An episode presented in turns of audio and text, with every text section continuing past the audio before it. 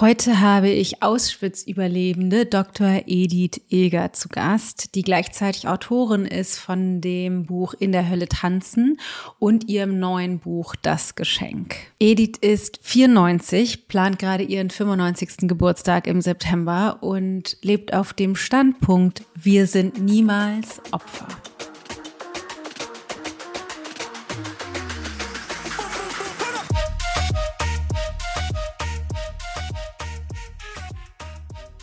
I just really wanted to die.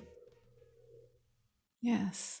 And I am so glad I did not, because there was a voice telling me, you can be for something rather than against something.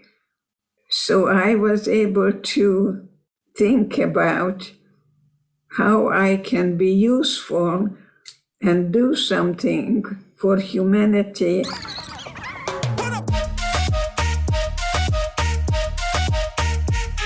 Ich bin Dana Schwand mit Da ist Gold drin.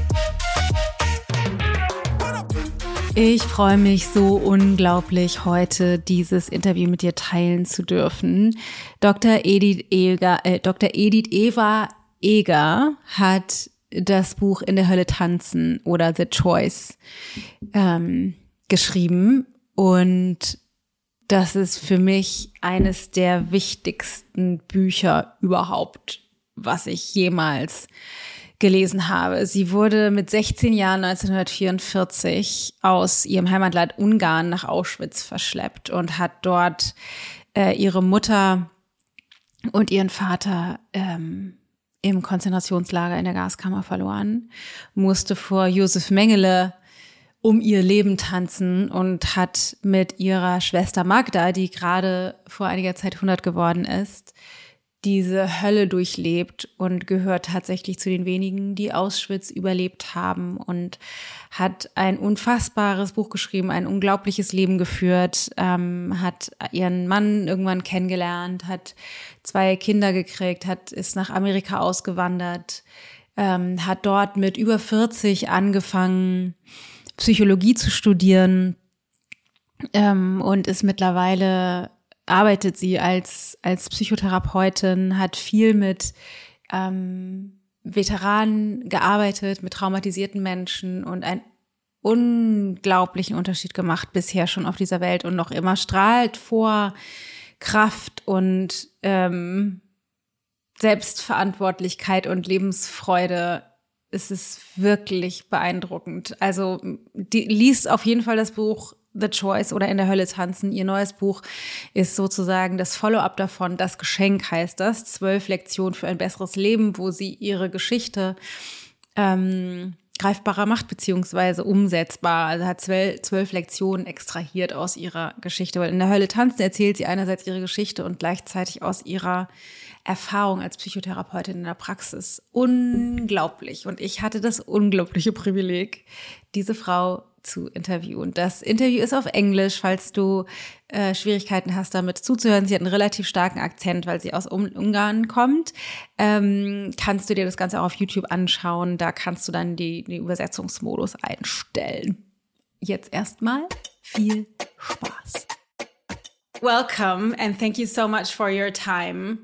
Um, I was so called to get to interview you because I read all your books, of course, but also because in the past years I have dove in more into my history of what has happened in my and my family. And my mom actually, like her parents, flew as Jews from Germany when they were kids, like around your the time you were in Auschwitz when they were 14, 15, 16. And my dad's side, actually, he, like his dad, like my grandfather was in the war for Germany and Russia. So what is coming to me that there's just so much trauma and fear and guilt accumulated, not only in my personal story, but like I can see it now everywhere in Germany. So I just would love to bring your voice, your healing voice to my yes, people. So one, so Time to unite. Yes, something to unite.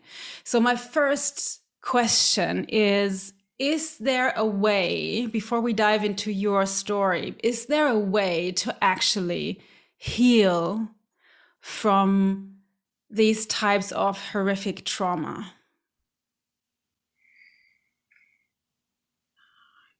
This is what I like to say.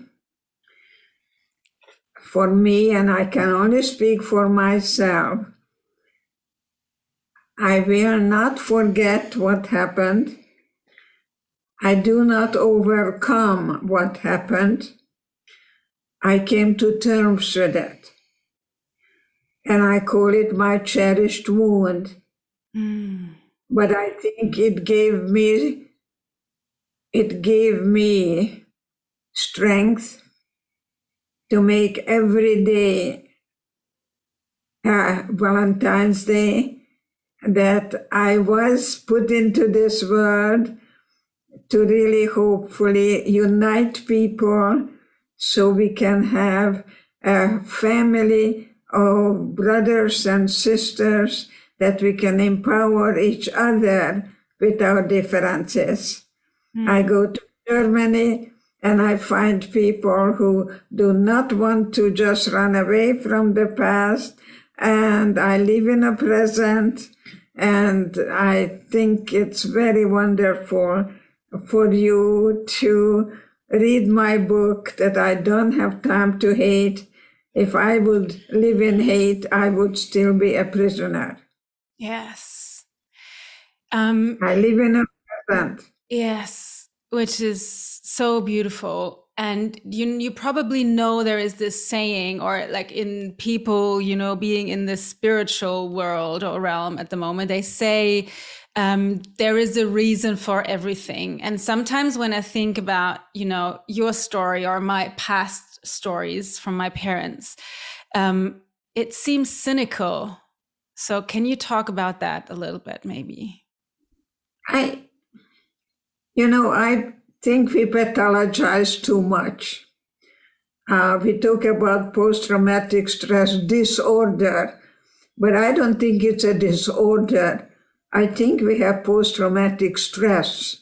We have uh, a story, uh, but I have a story, and I'm going to tell you I'm not my story. Mm. I'm not my story. I can change from moment to moment, hour by hour, day by day. I was 16 in Auschwitz and I learned how not to allow anybody to get to me unless I give them permission to uh, to get to my spirit and I learned to really look at the guards and instead of hating them I felt sorry for them I decided that they were the prisoners because they were brainwashed. Yes. To hate me and tell me that I will never get out of here alive. The only way I will get out of here is a corpse. And I said to myself, I, I, I am going to do everything in my power to be a whole person W H O L E, whole, my body, my mind, my spirit, uh, that I am going to do everything I can to see to it that this will never ever happen again. Yes. And yeah. you're doing amazing work. Amazing. That's my calling. That's my calling. That's your calling. And I am happy to be um, 95 uh, September, and my daughter is already made reservations in the country club because they were all booked up and they only had one day. And so, September 23rd, I'm going to be celebrating my 95th birthday, I hope. I hope so too. So nice. I would like to dive a little bit into your story for the people that haven't heard it yet. So, um, I will have told a little bit in the introductory. Uh, so, you you have been to Auschwitz when you were sixteen.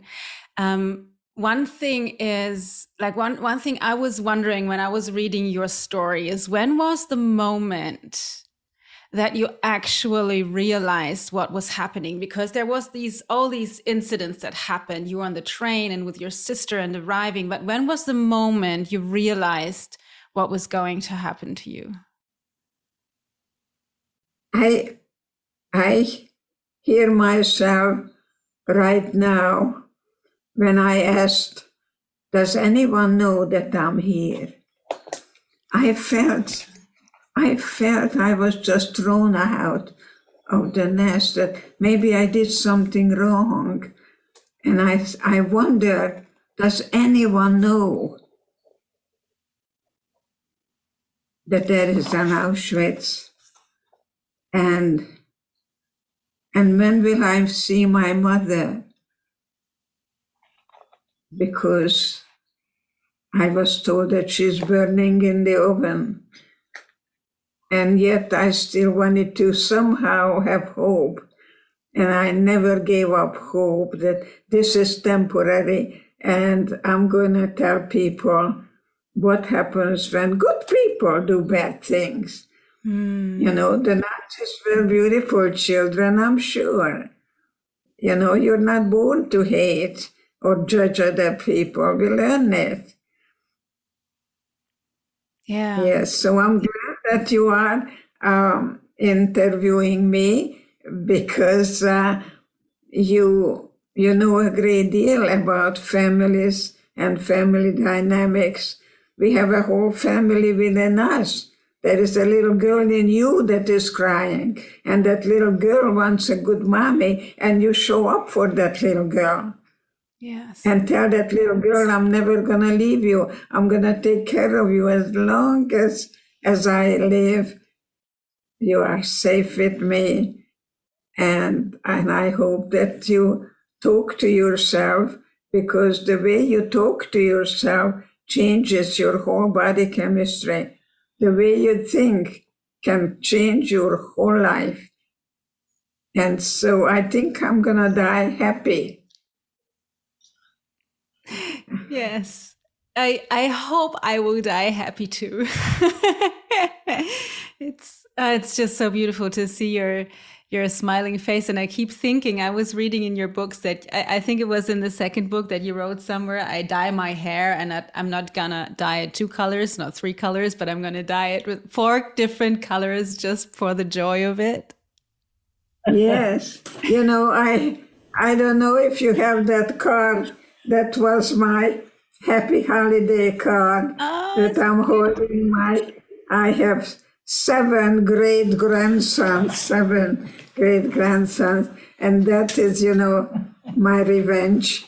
I, I, revenge, revenge is not really giving you maybe temporary gives you a little satisfaction but the idea of forgiveness has a great deal to do a great deal to do with uh, how I decide to be a good role model, that children will look at me and say, when I'm 94, I'm not going to sit around and wait I'm going to be busy and I'm going to, to, to be a wonderful, wonderful role model. You know, children don't do what we say, they do what they see. Yes. So the best thing for children is a happy marriage. Mm. Happy marriage that you don't yell. I remember my mother was yelling a lot, mm-hmm. especially when my sister Magda would go out with boys and come home late and things like that. And uh, the two of them were just not really sitting down and have a good conversation. Yeah. Sometimes people think when they are yelling that, you know, you're going to be more effective. I don't think so. No, I can see that with my kids. It's definitely not more effective. How old um, are your kids? 10 and 14. I have a girl, she's 10, and a boy, he's 14. Yes. Wow. Yes. Very happy. It's a 10 year old, very, very mature. Yes. Yes, yes very happy family. Um, tell me more about the time after you were released from the Nazis, because in in like this very naive way of thinking, I think one would think, okay, so you're released and then you're happy ever after. But your story is so different and so touching. So maybe you can tell me a little bit more what started to happen to you after you were released in Gunskirchen in 1945. You know, um, I understand that I'm going to be at a conference with a doctor that I really, really admire. His name is Dr. Seligman, and he talks about what he calls learned helplessness. Because when I was liberated, May 4th, 1945, by the 71st Infantry, people were going through the gate, and pretty soon they would come back and sit down because we were free, but we didn't know what to do with freedom. Uh, the other thing is Erich Fromm, who wrote the book uh, uh, Escape from Freedom. Freedom really requires responsibility. But when you're brainwashed, you really don't know uh, what now. So people would go through the gate. I was too ill uh, to to walk. I was kind of crawling. Actually, I was among the dead, and and uh, a man held my hand and, and I looked up and I saw tears in the eyes and M&Ms in a hand. Yes. And then yes. And then you and, were released. Then I was waiting for my parents to come back. Mm. And and and they did not come back. And then I wanted to know when I will see the boyfriend. And I was told that he died a day before liberation. So I became suicidal after I was liberated. I just really wanted to die. Yes. And I am so glad I did not. Because there was a voice telling me, you can be for something rather than against something. So I was able to think about how I can be useful and do something for humanity. And thank God I went to school and I became Dr. Edith Eva Eger. so my my books are letting you know how you can turn everything in life into an opportunity. There is a gift in everything, and Auschwitz gave me that opportunity to discover that life is about inside out. So if we wait for someone else to make you happy, I don't think that's a good idea because the only one you have for a lifetime is you. All other relationship will end. Dependency breeds depression. Mm. Dependency breeds depression. Be careful. That's right. Mm. You know, if you meet a man and tells you, I need you, run. You don't want anybody who needs you. Mm-hmm. Needs are things without which we cannot survive. We need to breathe. In German, how do you call it? Atmen. Atmen. so it's what you practice, that's what you're going to be good at. Mm. That's what you practice in Germany. It's so powerful. Yeah, it's so powerful. And it's yes, so interesting so, your story with Bela when you you you um you got married to Bela afterwards and you had children and then and then you at that point decided quite differently to what you're saying now. Can you talk more about that, that you divorced? Well, you know, people ask me, ah, Did you love your husband? And I answered, Love? I was 17 years old. I was very skinny. I was very lonely. And most of all, I was very hungry. And Bela bought me Hungarian salami. And that's how, uh, you know. So you see, we grieve over not what happened, but what didn't happen.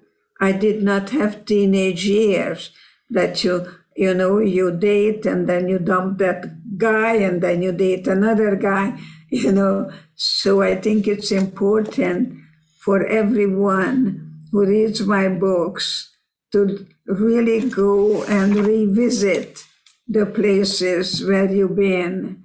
And when I divorced Bela, is because I really didn't know life. And I and I was so hungry. Today I usually diagnose people that they're hungry. They're hungry for affection, for attention, for approval. There is a lot of hunger that we need to take care of ourselves before even think about uh, marriage. That to become emotionally and financially independent. Were you financially and emotionally independent? I certainly was not. And then I fled with my husband in 1949 and ended up in Vienna at the Rothschild Hospital. I don't know if you know that place. No, I haven't been there. Yeah, but thank God they were people who uh, took care of us, American people. Um, and I was speaking in Miami one time and I told them maybe a young mother with a little girl is being held by you. They're very generous people. They did very well in America. One of them is, uh, I think, selling Cadillacs or own the Cadillac, whatever. Um, because because Arbeit macht frei. There is a great deal to be said about work makes you free. And I will work as long as I live. I will never retire. Ever. Because my work is my calling. It's not a job. It's my responsibility to see to it that my parents didn't die in vain. Mm.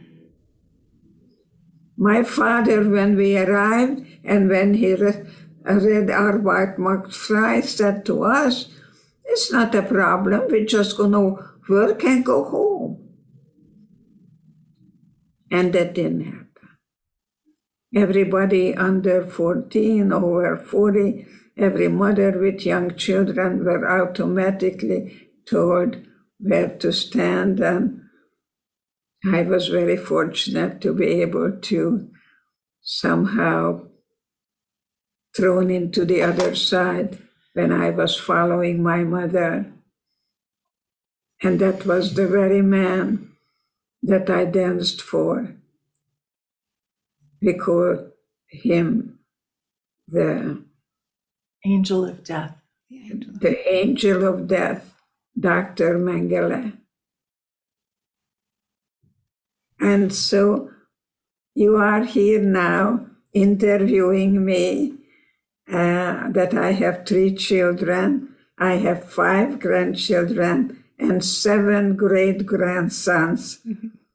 That's my revenge. I don't have time to go and look for the Nazis, but I will tell you question authority. don't blindly adhere to authority. Yes. I think our biggest enemy is ignorance. We need to be very careful who we talk to, what we say, that we don't say one thing and do another. I think especially parents are good role models so that children can really look at you to sit down and have a conversation and how to agree to disagree and that you are right for you i'm right for me but i cannot be right for you and you cannot be right for me. How do you balance um, the questioning of authority with trust? Because I can see in Germany, especially now in pandemic times, you know, and vaccination, not vaccination, there's a lot of questioning of authority. Which is you can be healthy, like you're saying, but on the other hand, like th- th- there is this trust on the other side. So how do you balance? yes well we are scientifically now can explain many things but what is happening that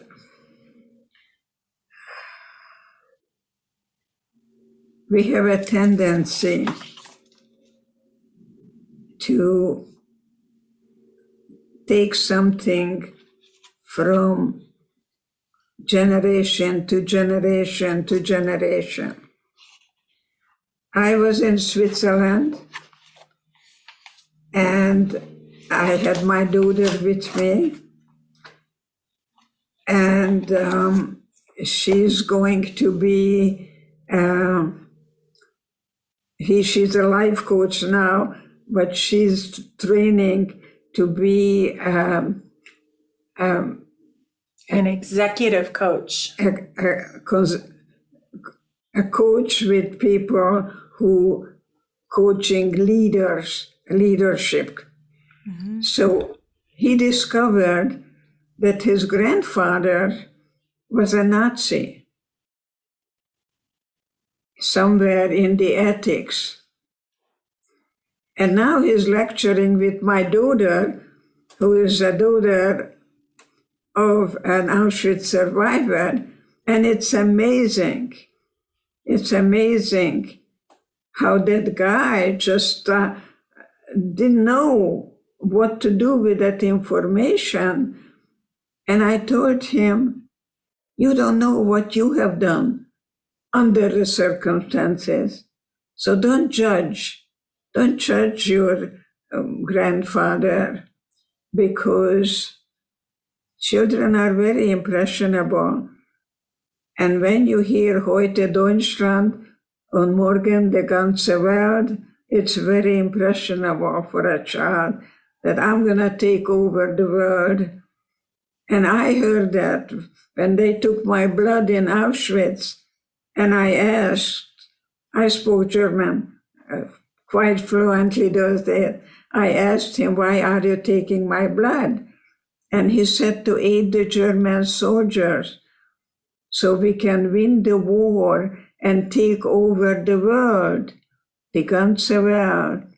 Hmm. And I said to myself, I was a ballerina with my blood, you're never gonna win the war. so you see, you have to have some humor. You have to find some humor. Cynicism, sarcasm, what any kind of humor that you do not allow anybody to change you. Yeah. You say um, there is no freedom without responsibility, which I so love. Can you speak to that, maybe?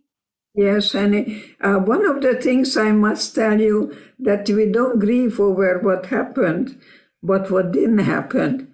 Because when my granddaughter asked me to buy her a pretty dress so she can go to her school, the bishop school in La Jolla, and so I did buy her a pretty dress and I came home and I was crying and I didn't understand what am I crying about. And then I realized I'm not crying because I bought a Larry An whatever. Ashley, Uh, Laura, Laura Ashley. Ashley original dress, a black velvet dress. I cried because I never went to a dance. Mm. So don't lie to yourself because each of us carry messages within us. My mother told me, I'm glad you have brains because you have no looks. Because I had two beautiful sisters and I was cross-eyed and it didn't hurt me because I became very, very learned. I had my own book club and, you know, I'm Dr. Eger now. So it's, it's not what happens, it's what you do with it.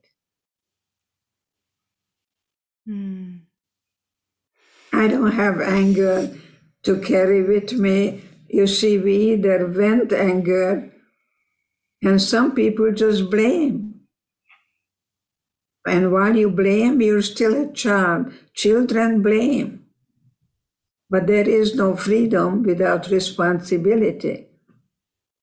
Freedom without responsibility is anarchy.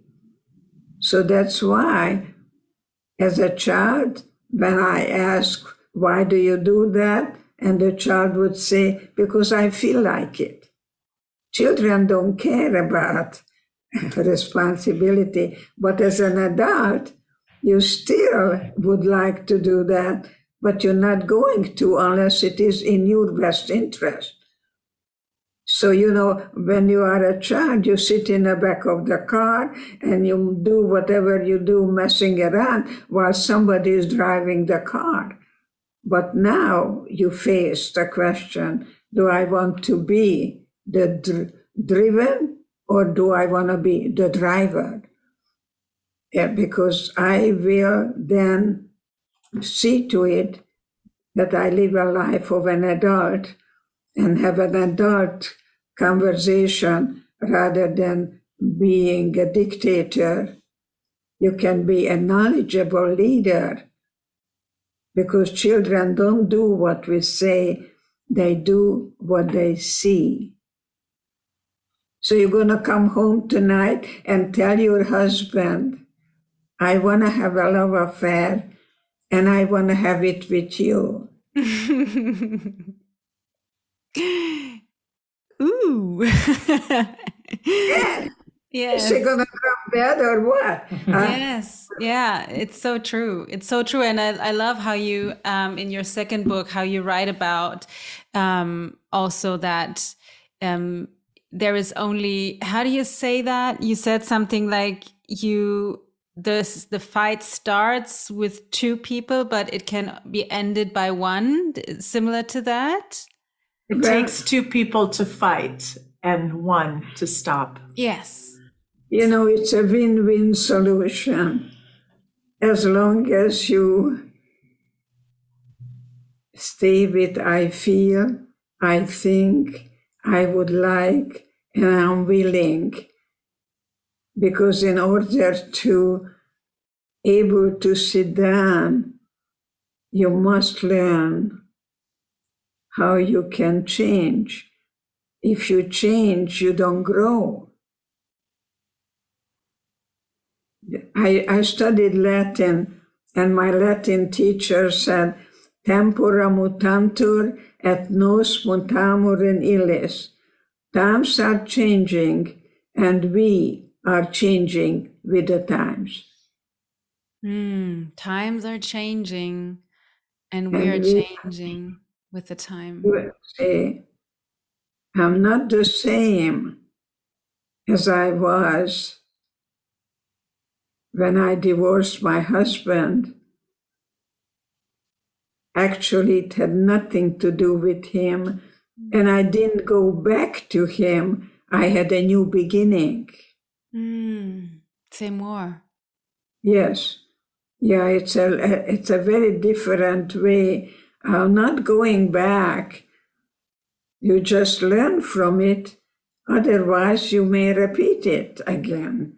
Yeah, and I think that's the best thing I could do because I stopped being uh, someone who may not really knew how to take full responsibility for my thinking, my feeling, and my behavior.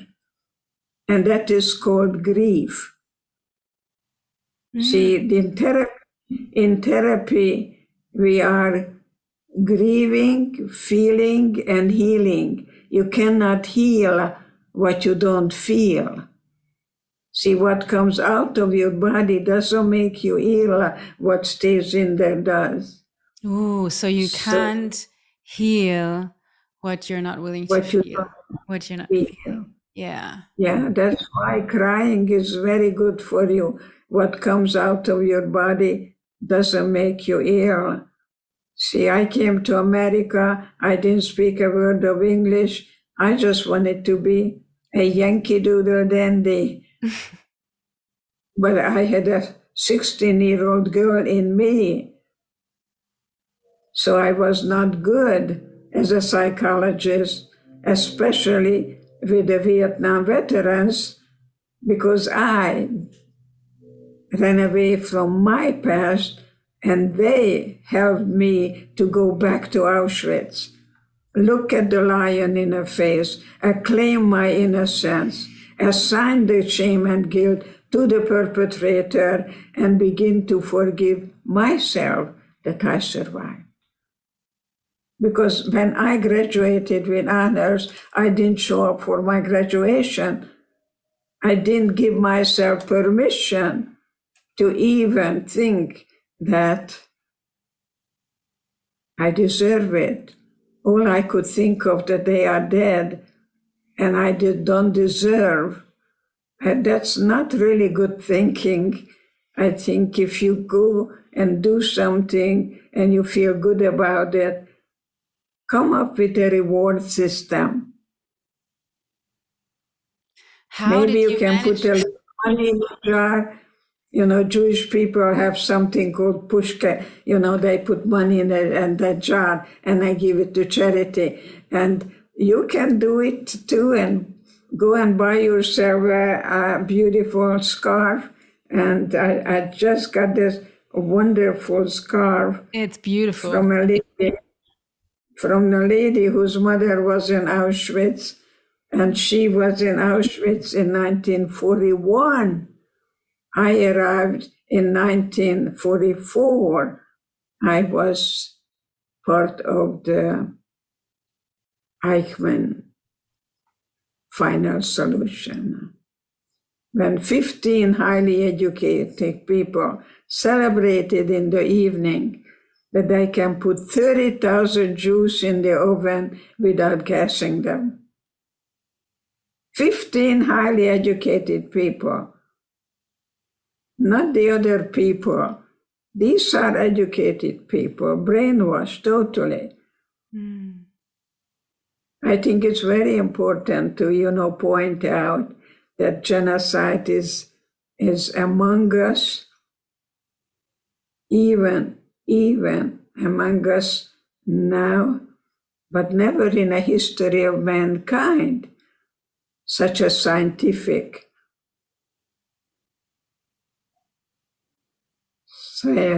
such a such a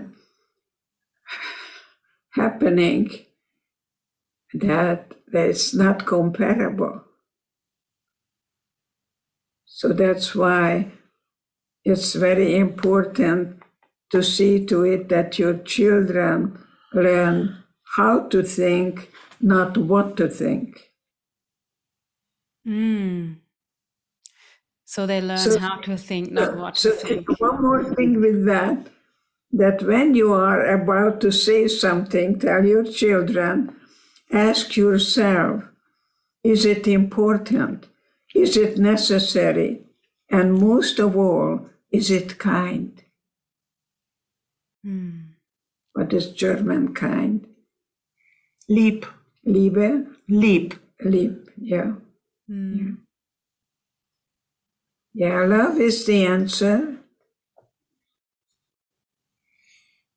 Always. Always. Always. But self love is self care. It's not narcissistic. So please get up tomorrow morning, look in the mirror and say, Dana, I love you. And that's how you start your day because you can't give to anyone what you don't give to you. You love yourself, hopefully, that you're not so needy. Yes. Yes, yes.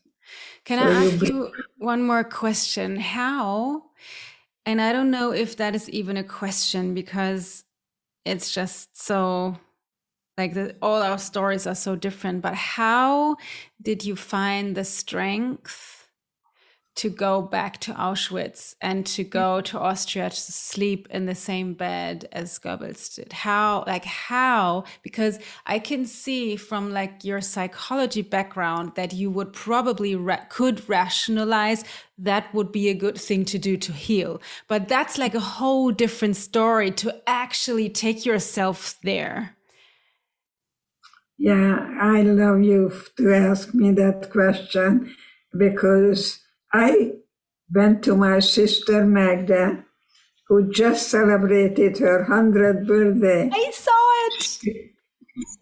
She was with me in Auschwitz, so I went to her and I said, I am going back to Auschwitz and I'd like you to join me because it's really the biggest cemetery of the world. And so I gave my spiel and she looked at me and said, You're an idiot.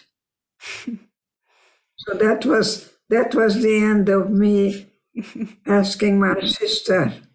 That was that. It's always good to ask for whatever you want. It doesn't mean you're gonna get it. so if I come to you and tell you I like to get to know you, I want you to be my friend, and you tell me you're not interested, there is such a word that you don't want to use. It's called rejection. No one rejects me but me. I just wanted something and I didn't get it. So there is expectation on one hand, reality on the other. That's so are you a realistic person or an idealistic person? Because when you're an idealist and you don't get what you want, you can be very cynical, very sarcastic. I know Hungarians are very cynical.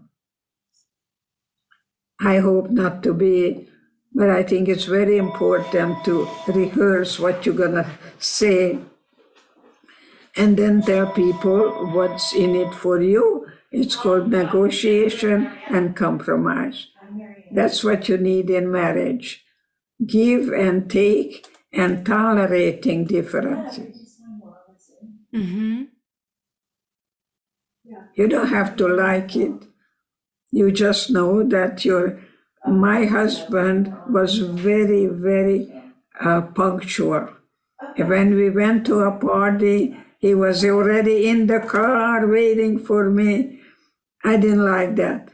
But if I had to be at the airport five o'clock in the morning, I knew I can count on him. So the very thing that you appreciate one time, you resent another time. Mm. So then So Magda said, I'm not coming.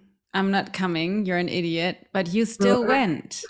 You, she told me I will be re-traumatized and she wants to protect me. And there were people, that's what I read in your book as well. There are actually people that went back and were re traumatized and died afterwards.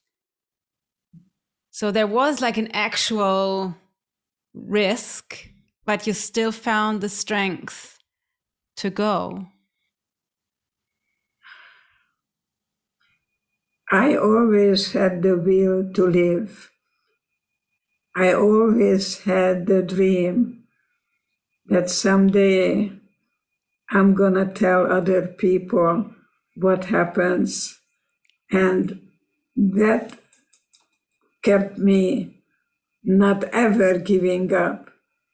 And you know what? My ancestors were slaves.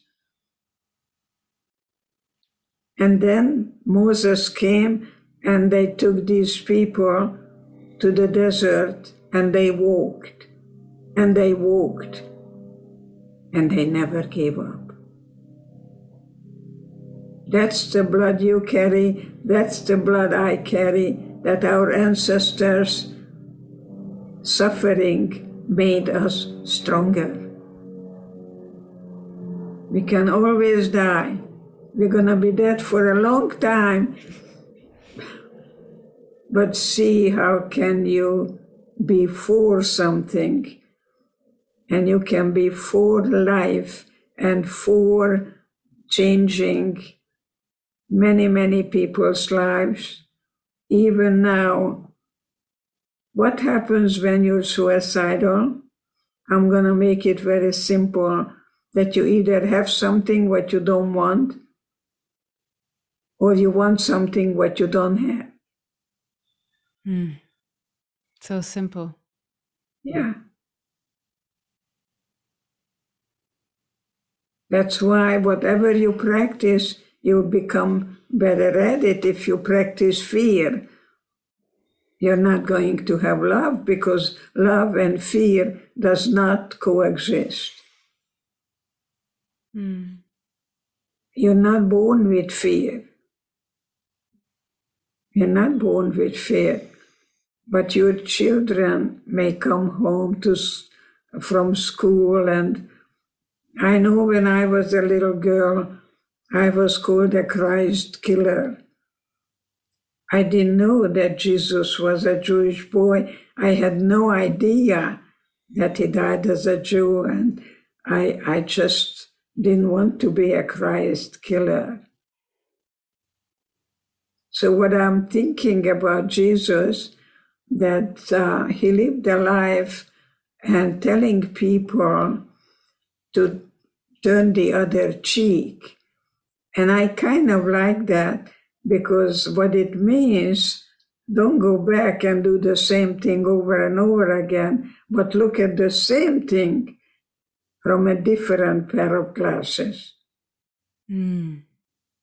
So I can look Auschwitz as an opportunity for me to discover my inner resources, my way of changing my thinking, and actually praying for the guards.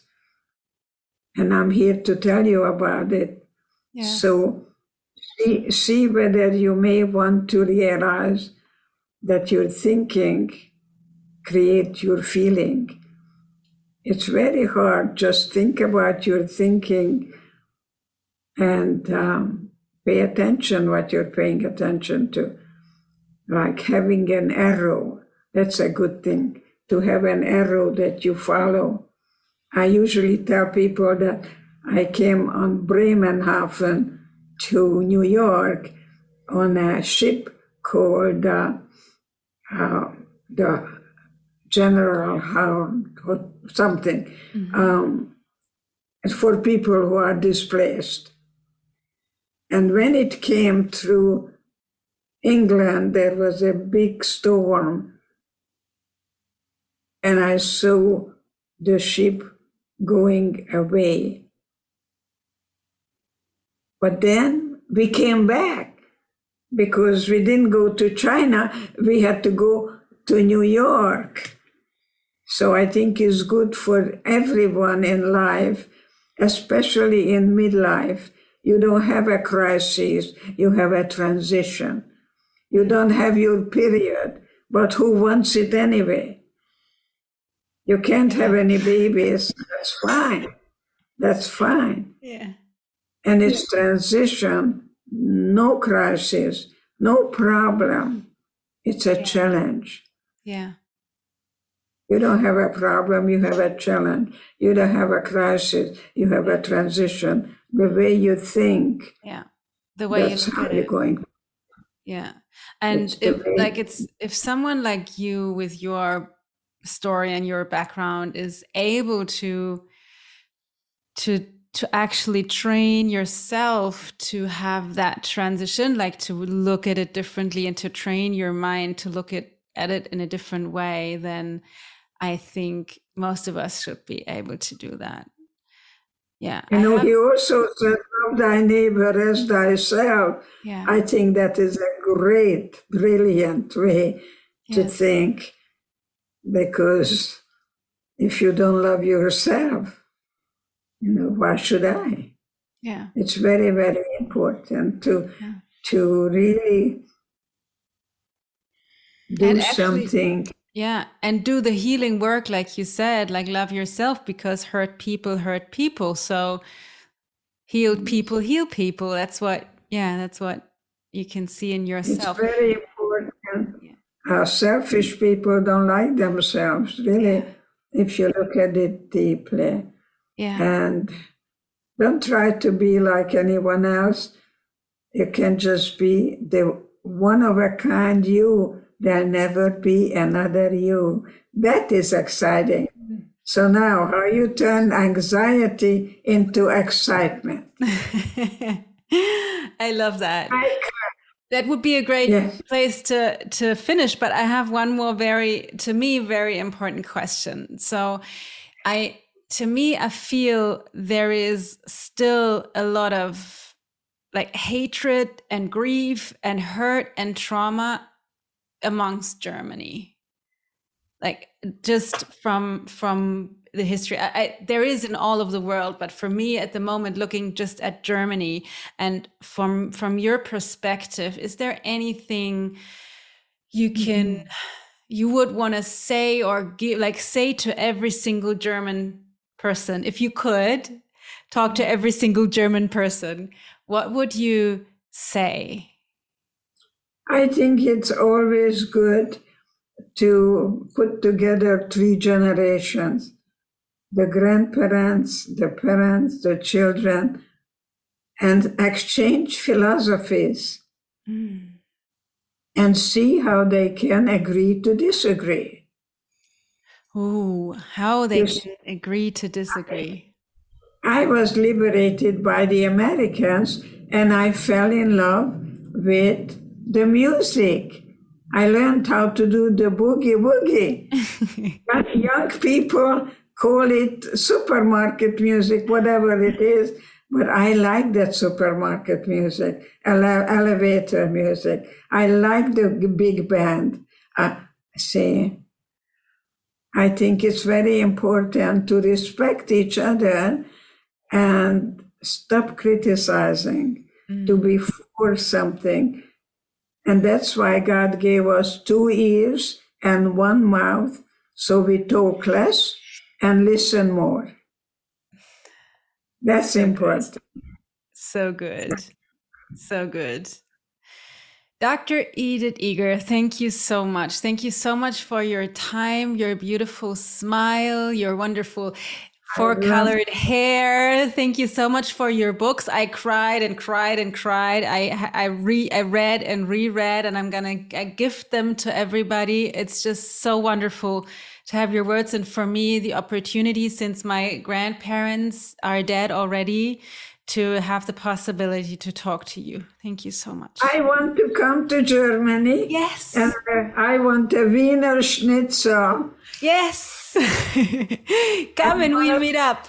And I want some strudel. Those two. Okay. Thank you And so when much. you come here, I'm going to make you Hungarian chicken paprika. Oh, yes. I'd love that. Thank you so much.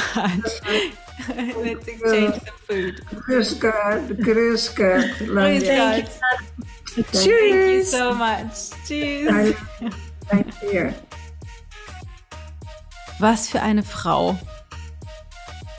Was für eine unglaublich inspirierende Frau. Ich bin wirklich immer noch zutiefst dankbar, dieses Gespräch geführt zu haben und das Privileg gehabt zu haben, mit einer, einem Menschen, einer Frau zu sprechen, die Auschwitz überlebt hat. Für mich ist es wirklich besonders, insbesondere wegen meinem Background, von dem ich auch erzählt habe. Also, ähm, dass meine, dass ich einerseits in meiner Familie den jüdischen Hintergrund habe, aber auch den deutschen und das so vereine und das für mich gerade in den letzten ein, zwei Jahren viel, ähm, viel eine Rolle gespielt hat, irgendwie in der Aufarbeitung meines Mindfucks. Also hol dir auf jeden Fall das Buch, hol dir am besten gleich beide Bücher. Ich habe beide gehört als Hörbuch und ähm, kann beide uneingeschränkt empfehlen. Am besten erst in der Hölle tanzen und danach das Geschenk. Ähm, falls du irgendjemanden kennst, für den das relevant oder spannend sein könnte, leite die Folge unbedingt weiter, teile sie super gerne und lass mir auch gerne ein Feedback da auf Spotify, auf, oh nee, da geht es glaube ich gar nicht, da kann man nur Sterne verteilen, da würde ich mich auch drüber freuen, auf iTunes oder gerne auch auf Instagram würde ich von dir hören. Ähm, da ist glaube ich eine ganze Menge Heilung möglich. In diesem Sinne, äh, habt eine gute Zeit, pass auf dich auf und ich hoffe, dass du da tiefer einsteigst in diese Wahnsinnslektüre von Dr. Eger. Deine Dana.